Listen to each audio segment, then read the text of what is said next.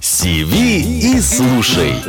Добрый день! Это очередной выпуск подкаста «CV и слушай», в котором мы говорим о разных профессиях и о том, как попадать в них. И сегодня у нас в гостях психологи, потому что говорить мы будем о профессии психолога. Представляем Анну Мечкову, психолога-консультанта в гештальт-подходе. Анна работает в Альфа-банке, она расскажет, что психолог делает в банке. И Елена Самсонова, клинический психолог, педагог-психолог и психотерапевт. Здравствуйте, добрый день. Здравствуйте. Привет. А, давайте начнем с того, как вы стали психологами. Расскажите, пожалуйста, как вы выбрали профессию и как вы в нее пошли, как вы начали свой путь в ней. Окей, да, я могу начать? Да, Хорошо.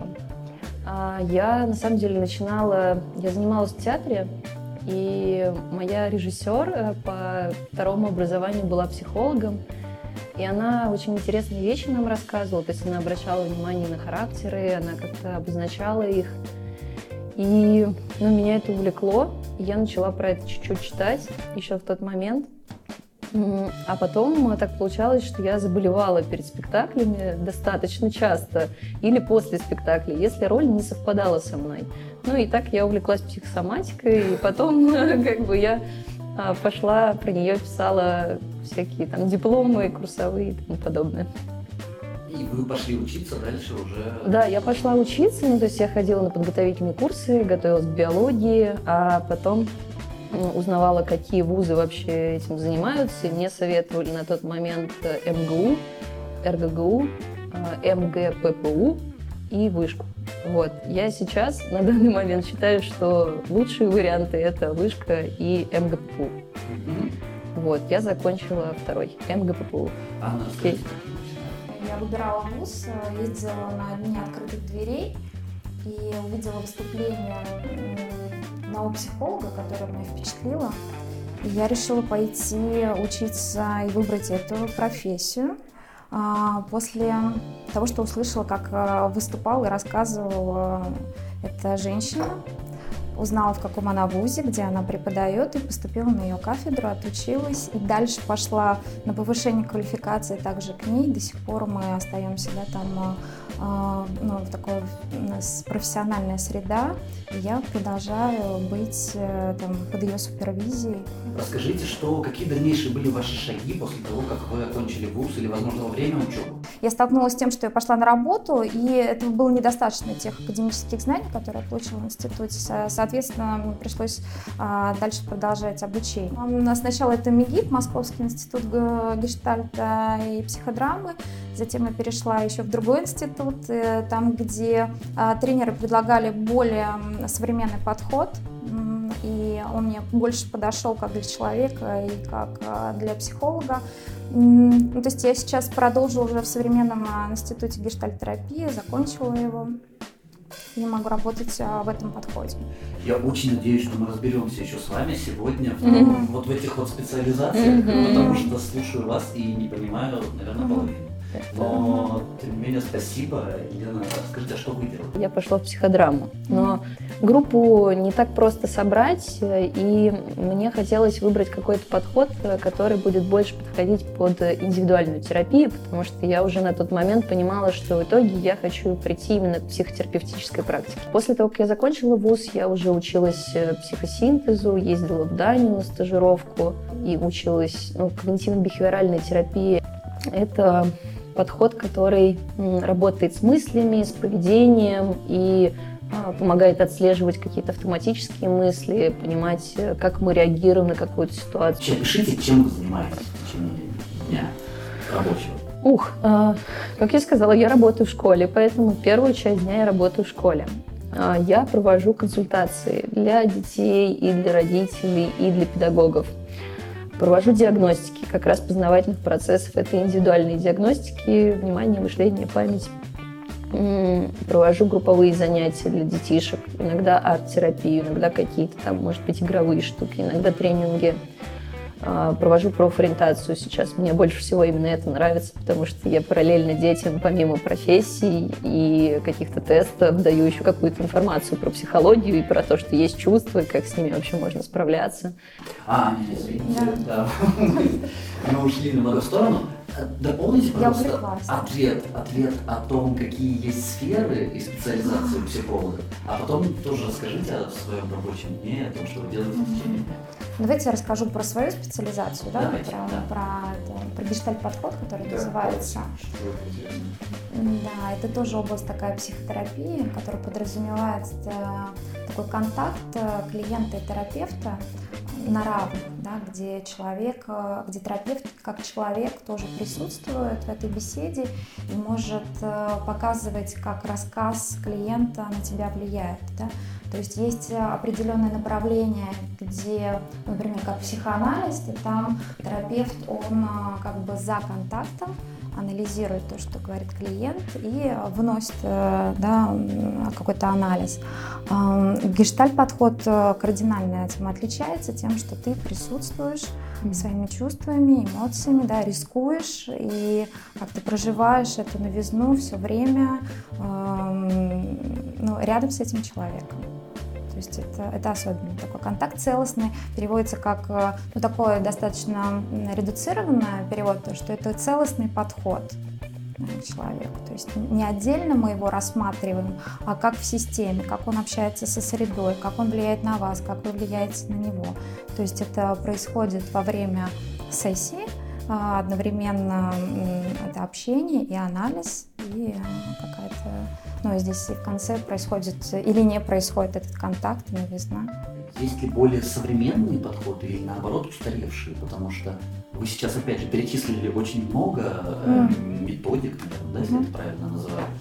Что из этого устаревает, на что наоборот нужно обратить внимание, как на что-то такое зарождающееся? Мне хочется рассказать про нарративную практику. Это сравнительно новый подход, э, в котором я работаю, и он меня восхищает. Современный, потому что он возник примерно в то же время, когда NLP, он основан на структуре языка, на том, как мы говорим, что мы говорим. И это про то, что мы создаем истории какие-то своей жизни рассказываем эти истории.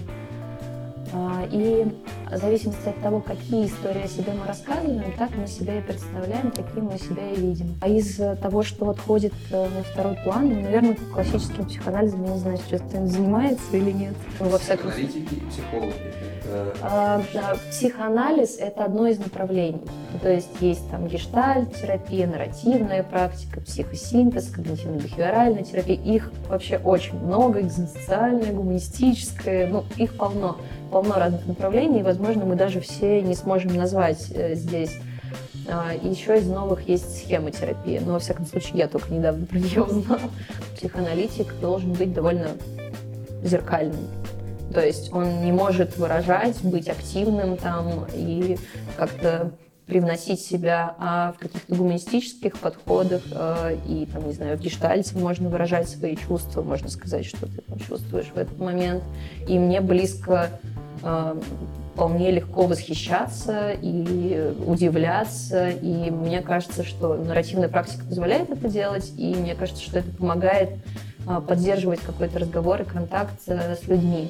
Сложно сказать, какой э, подход эффективнее. Скорее мы выбираем, а, в каком мы подходе можем эффективно работать, какой нам подход э, да, больше всего ложится, как мы выдерживаем этот контакт. Соответственно, тогда эффективнее он получается и с твоим клиентом. А когда, в какой момент ты понимаешь, какое направление тебе ближе? То есть, Но скорее ты сначала изучаешь это, да, что какой будет а, подходящий. то есть еще в где-то- университете? Да, ты да. Вот, мне кажется, как раз академическое образование, оно дает возможность понять, э, какое направление тебе ближе, да, потому что там приходят э, практические занятия, рассказывают люди из разных направлений.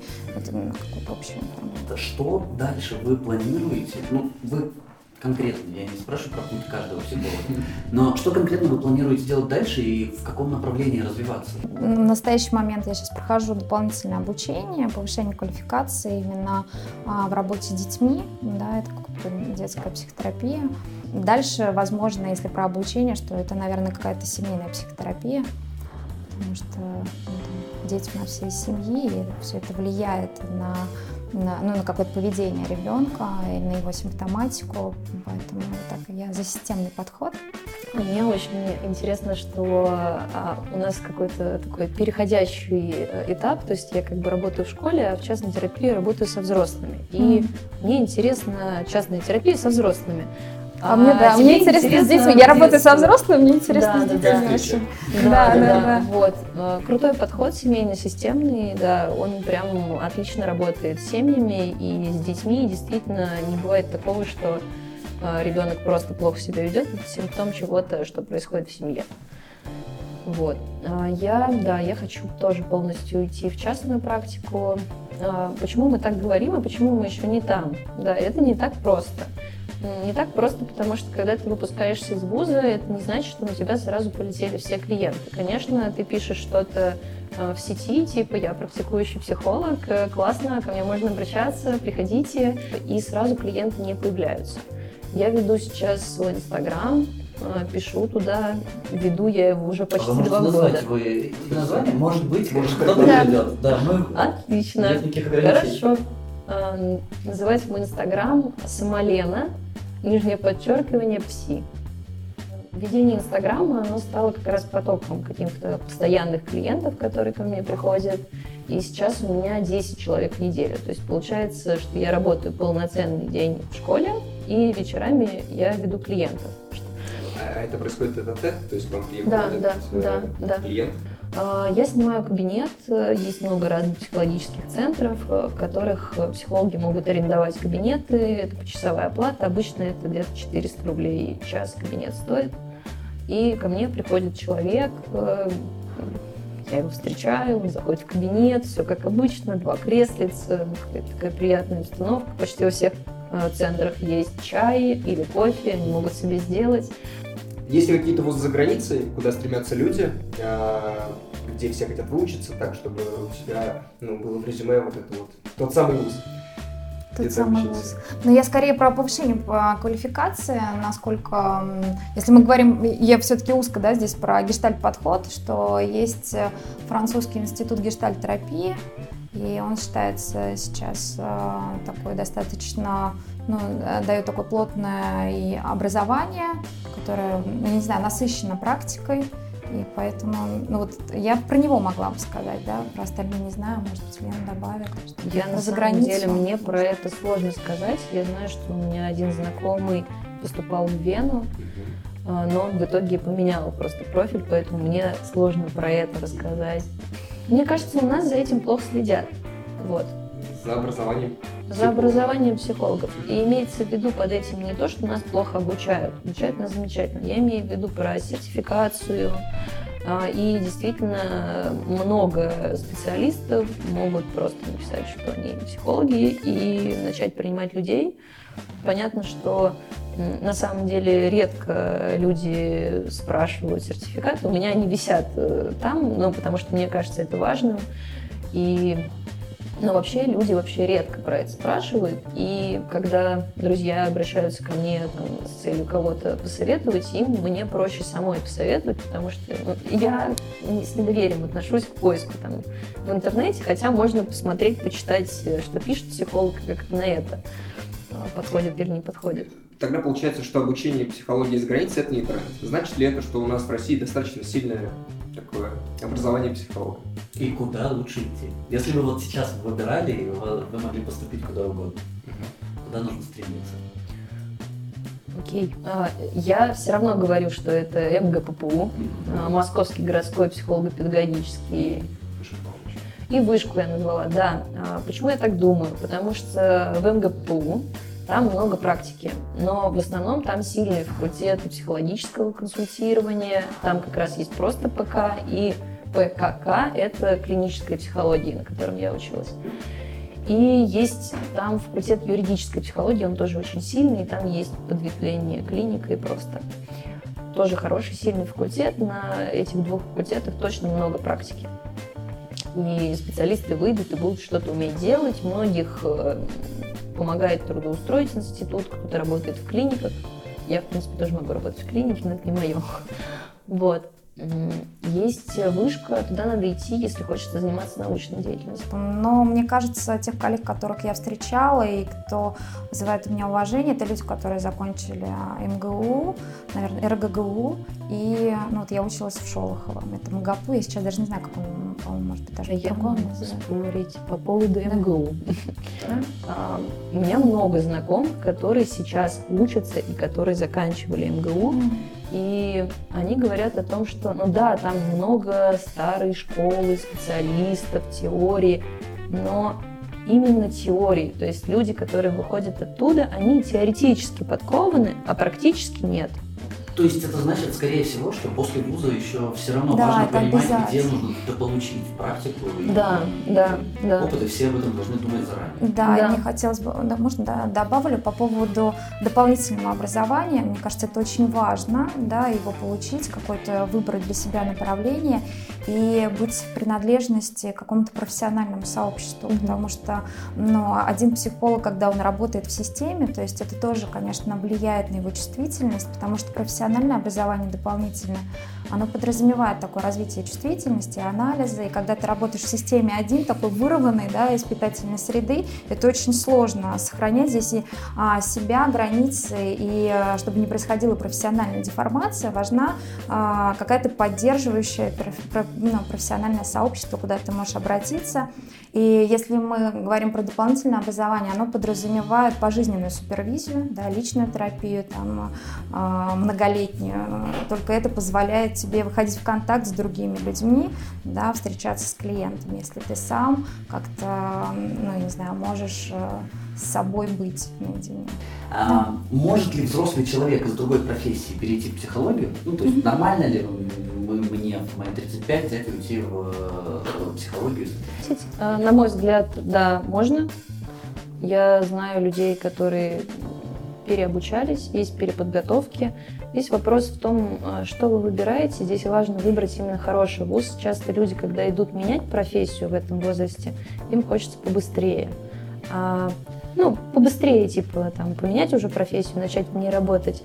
А в психологии, на мой взгляд, важна база и какое-то действительно знание теории, поэтому я знаю, что в МГПУ есть переподготовки, а, есть э, второе высшее образование, есть магистратура, некоторые идут в магистратуру, но, на мой взгляд, магистратура маловато, но есть люди, которые идут в эту магистратуру, и они уже там, может быть, много чего до этого читали, знают, пришли в магистратуру, два года отучились, а потом идут э, учиться психотерапии в каком-то направлении. Это тоже не маленький какой-то срок, это там не три месяца обучения, это там годы.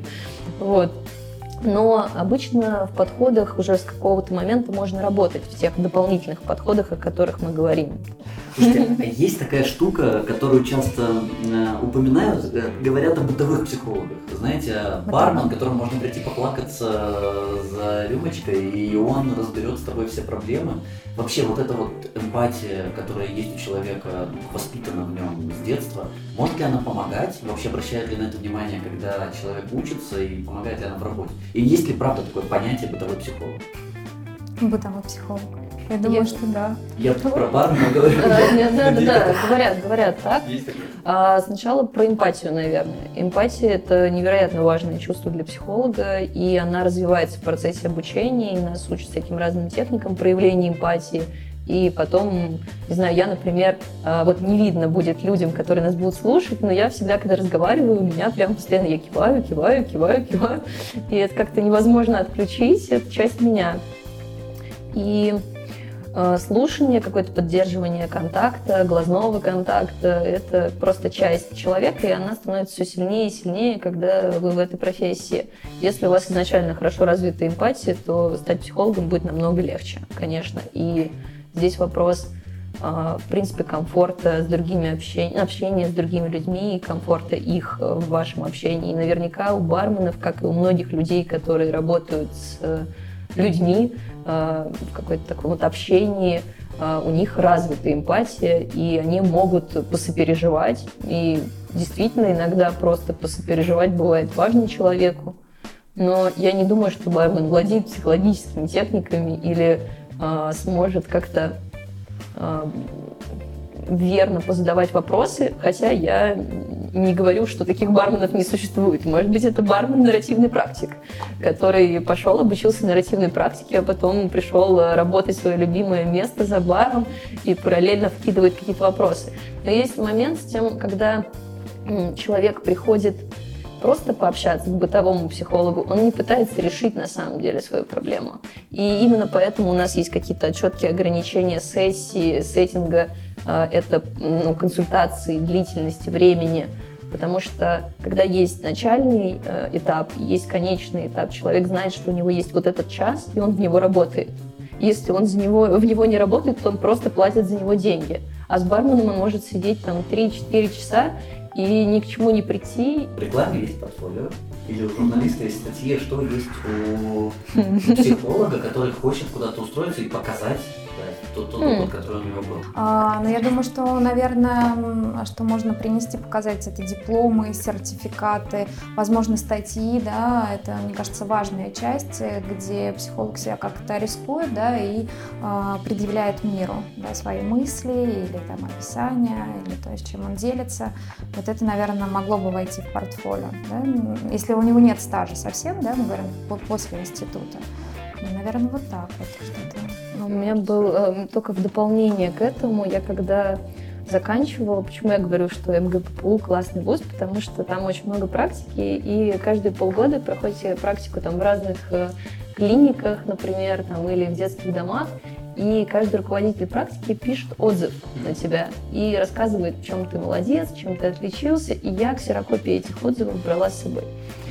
То есть я их собрала, взяла у нас на базе института, отксерокопировала и положила, и действительно сделала что-то вроде такого портфолио, помимо диплома и сертификатов. Здорово, да. Но у меня на первой работе, я приходила тоже в, в систему государственную, мне попросили показать э, ну, как бы сессию прям консультативную. Mm. А, то есть ну, для руководителя. Да, да, да, прям на месте. Это тоже является одним из элементов оценки. А что ему можно читать, с кем дружить, э, на что подписываться? У меня есть любимый психолог, психолог. Его зовут Ирвин Ялом. Mm.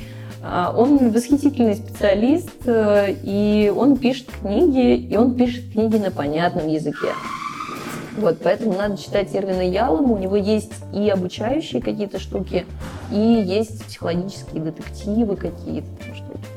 Да, психотерапевтические новеллы называется. Mm-hmm. Это серия книг очень интересная, мне кажется, полезная. Есть лечение от любви, mm-hmm. есть когда Ницше плакал, есть э, лжец на, на кушетке. кушетке. В общем, просто невероятно. Есть, э, ну это детская книга, но я ее прям даже недавно начала читать в блоге, потому что она меня жутко восхищает. Э, Азбука эмоций Кедровой. Mm-hmm. И там рассказываются про чувства, про то, что с этими чувствами делать, как они ощущаются в теле, вот, есть такая книга. Есть книга, о которой часто все говорят, люди играют в игры, игры, в которые играют люди, но она жутко сложно читается. Поэтому я бы ее не рекомендовала людям, они там поломают себе голову до того, как что-то вообще поймут про психологию. Mm-hmm. Вот, надо начинать с Ирвина Ялом, на мой взгляд.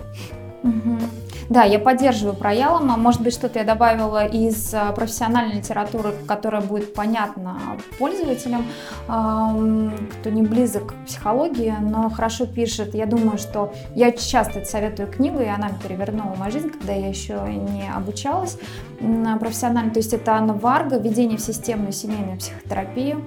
Это книга для студентов, но а, там очень понятная часть, где она описывает случаи. Это интересно, можно увидеть про свою семью, про мифы, про симптоматику.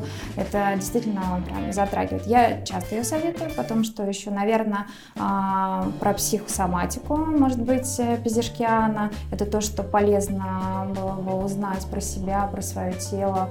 Может быть, э, из профессиональной тоже литературы. Мне нравится Петрановская, если мы говорим про детей, да, это очень поддерживающая литература, и так э, для молодых родителей это важная информация. От нуля она, тайная опора она называется, да, да по-моему? Да, От нуля и до, там, до 18 лет.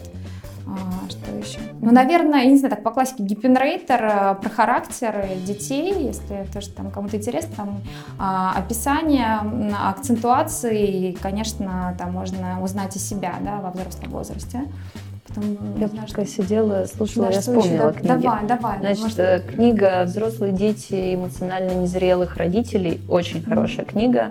Она одно издательство только ее печатает, ее надо заказывать в интернете с одного сайта, но она прям очень стоящая, там есть упражнения, она написана доступным языком, и часто я ее рекомендую клиентам. Вот, и есть еще про сверхчувствительность, э, есть книга особая чувствительность или еще как-то я давайте я ее посмотрю и потом вам скажу и вы прикрепите А, туда название да. да, да, да. Вот она тоже очень хорошая. И как справляться людям, которые чувствуют, что они очень резко реагируют на окружающий мир, и что все их очень сильно затрагивает, и как им справляться со своими переживаниями, что можно делать, как можно говорить другим, что ты вот такой, и как с тобой можно обходиться. Вот, есть книга а, «Обними меня крепче». А, Это про отношения в паре, в принципе, тоже интересно, можно почитать. Но она, то есть это популярная литература. А, Еще еще недавно я начала читать «Как разговаривать с мудаками». Я очень э, скептически отношусь к таким гром- громким названиям. Они меня обычно отпугивают. э, но эту книгу написал психиатр. А потом мне ее порекомендовала женщина, специалист, э, которая меня учила. И я подумала, ну ладно, если она говорит, что это окей, я попробую. Я ее купила. Я сейчас в процессе чтения. И я понимаю, что мужик говорит правильно. Он хорошо пишет. Он пишет понятно, доступно, строит какие-то схемки и объясняет, почему люди в стрессе могут вести себя абсолютно неадекватно и как вообще можно на это все реагировать. Общем, мне заходит. Вы очень серьезно перечислили книги, а вот я еще вначале говорил о, может быть, блогах, о каких-то научно-популярных штуках. На кого Есть ли что-то, да, если вот я не хочу тратить месяц э, на чтение, Мгм. подписаться и получать что-то? Э, Есть ресурс, э, мне нравится, два блогера, по-моему, одну зовут Салти Мэри, это девушка из Питера, я лично с ней не знакома, а вторую зовут, мне очень нравится ее блог, э, зовут Бутенко Пси, А, но она довольно популярный блогер, и она заканчивала тот же институт, вот, я ее видела, мы работали какое-то время в одном кабинете.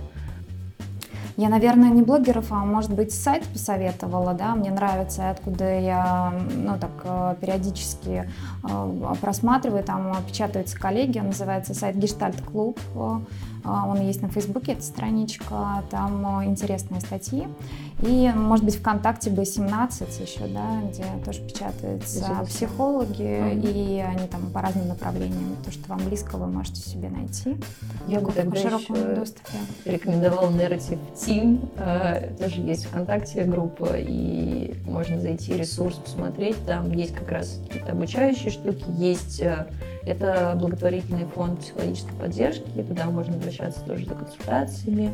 Можно подростков приводить, там есть бесплатные тренинги. Кстати, ребята, скажут мне спасибо за то, что я их упомянула.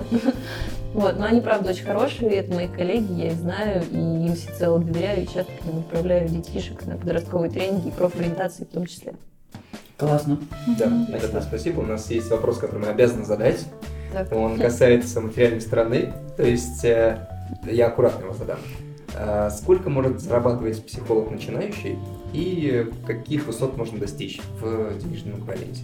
Я могу сказать, что когда я устраивалась в школу, на тот момент, три года назад, ставка была, по-моему, 30 тысяч. Вот, это изначальная ставка. Сейчас э, ставка выше, и сейчас я зарабатываю 55 э, тысяч по ставке психолога. Ну, там не совсем ставки психолога, там в любом случае есть всякие разные дополнительные занятости, есть еще профориентация, она отдельно платится. А, Есть какие-то дополнительные услуги типа арт-терапии или э, психологических игр, за которые мне доплачивают. То есть э, вот к этим 55 тысячам есть приплюсованные деньги. Просто я вам сейчас не буду это все объяснять, это все очень много. Много разных задач, э, которые отдельно копится. Но вот основная ставка, она такая. Вот. Есть центры, в которых э, люди получают там типа 10-15 тысяч, и они работают, может быть, два раза в неделю. Серьезно, моя подруга работала в железнодорожном центре, вроде каком-то городском, и ей платили 10 тысяч в месяц, но она типа там работала 4 часа в день. Это не самая высокооплачиваемая работа, да. И, эм, наверное, это минимальная какая-то после института, когда вы приходите в систему государственную. Но я не думаю, что это больше 30 тысяч. Вот э, у Лены хороший такой Я оклад. договорилась. Вот, да. Здорово. Да, вот кого получается договориться, то вы, наверное, побольше. Хорошо, сколько может, какой может быть средняя зарплата? То Ну, есть я средний, щас не наверное, про то, что Лена сказала. Наверное, Мне это кажется, вот 50. так. 50, потолок, 60. вот такие вот звезды. В целом, одна консультация сейчас стоит в основном от двух до пяти тысяч. Где-то так вот, Да. в среднем. Но есть люди, которые берут больше. Но вот те, кто раскрученные блогеры, они могут там себе и больше ставить. Мгм. Вот. Я недавно у одного раскрученного блогера прочитала, что средняя стоимость э, сессии от 5 до 7 тысяч. Я ей прям написала, я говорю, господи, я сильно не набираю. Нет. Это вот практика, которая сейчас появилась с развитием а, технологий, э, консультирование через скайп, по телефону, я не знаю, как видеосвязь, насколько она а, менее качественна? Вообще, менее ли качественна она? Нормально ли ей пользоваться? Как изменилась вообще тогда работа с тем, что люди начали работать по скайпу? Мгм. Я думаю, что здорово, что есть такая возможность, а, и такой доступ. Э, Мне кажется, не все запросы можно работать онлайн. Да, больше, конечно, очные встречи. Какие-то можно онлайн, да, как консультирование, почему нет? Это а, ну, хорошая поддержка да, для человека, который находится, например, в другой стране. Такие клиенты да, бывают в командировке, еще что-то. Но какие-то глубинные запросы, да, травматичные вещи, все же для меня кажется более важным очная встреча. Я- пожалуйста. а, работаю по скайпу, и мне кажется, что для меня, наверное, единственное, чего мне не хватает в скайпе, это что я не могу использовать какие-то полутрансовые техники, это в психосинтезе, например, там, с представлением субличности, с разговором, потому что я понимаю, что это может вывести в какое-то тревожное состояние человека, и меня нет рядом с ним, чтобы ему помочь. А это очень крутой метод и очень действенный. То есть я ограничена в каких-то своих техниках, которые я могу использовать. Точно так же телесно-ориентированной терапии напрямую, там, какими-то поддержками через прикосновение или какими-то упражнениями я не могу работать через скайп. Но у меня есть девушка, которую я длительно веду по скайпу, но она находится в другой стране, и для нее это выход, и это хорошо. Отлично, спасибо вам большое. Было очень интересно расспросить вас о том, как попасть в профессию. А, у нас сегодня на передаче были Анна Мечкова, психолог-консультант в гештальт-подходе, она работает в Альфа-банке, и Лена Самсонова, клинический психолог, педагог-психолог и психотерапевт. А, Передачу вели Рамиль Акберов, руководитель проекта InPlace, и я, Игорь Трофимов, креативный директор агентства Make Love.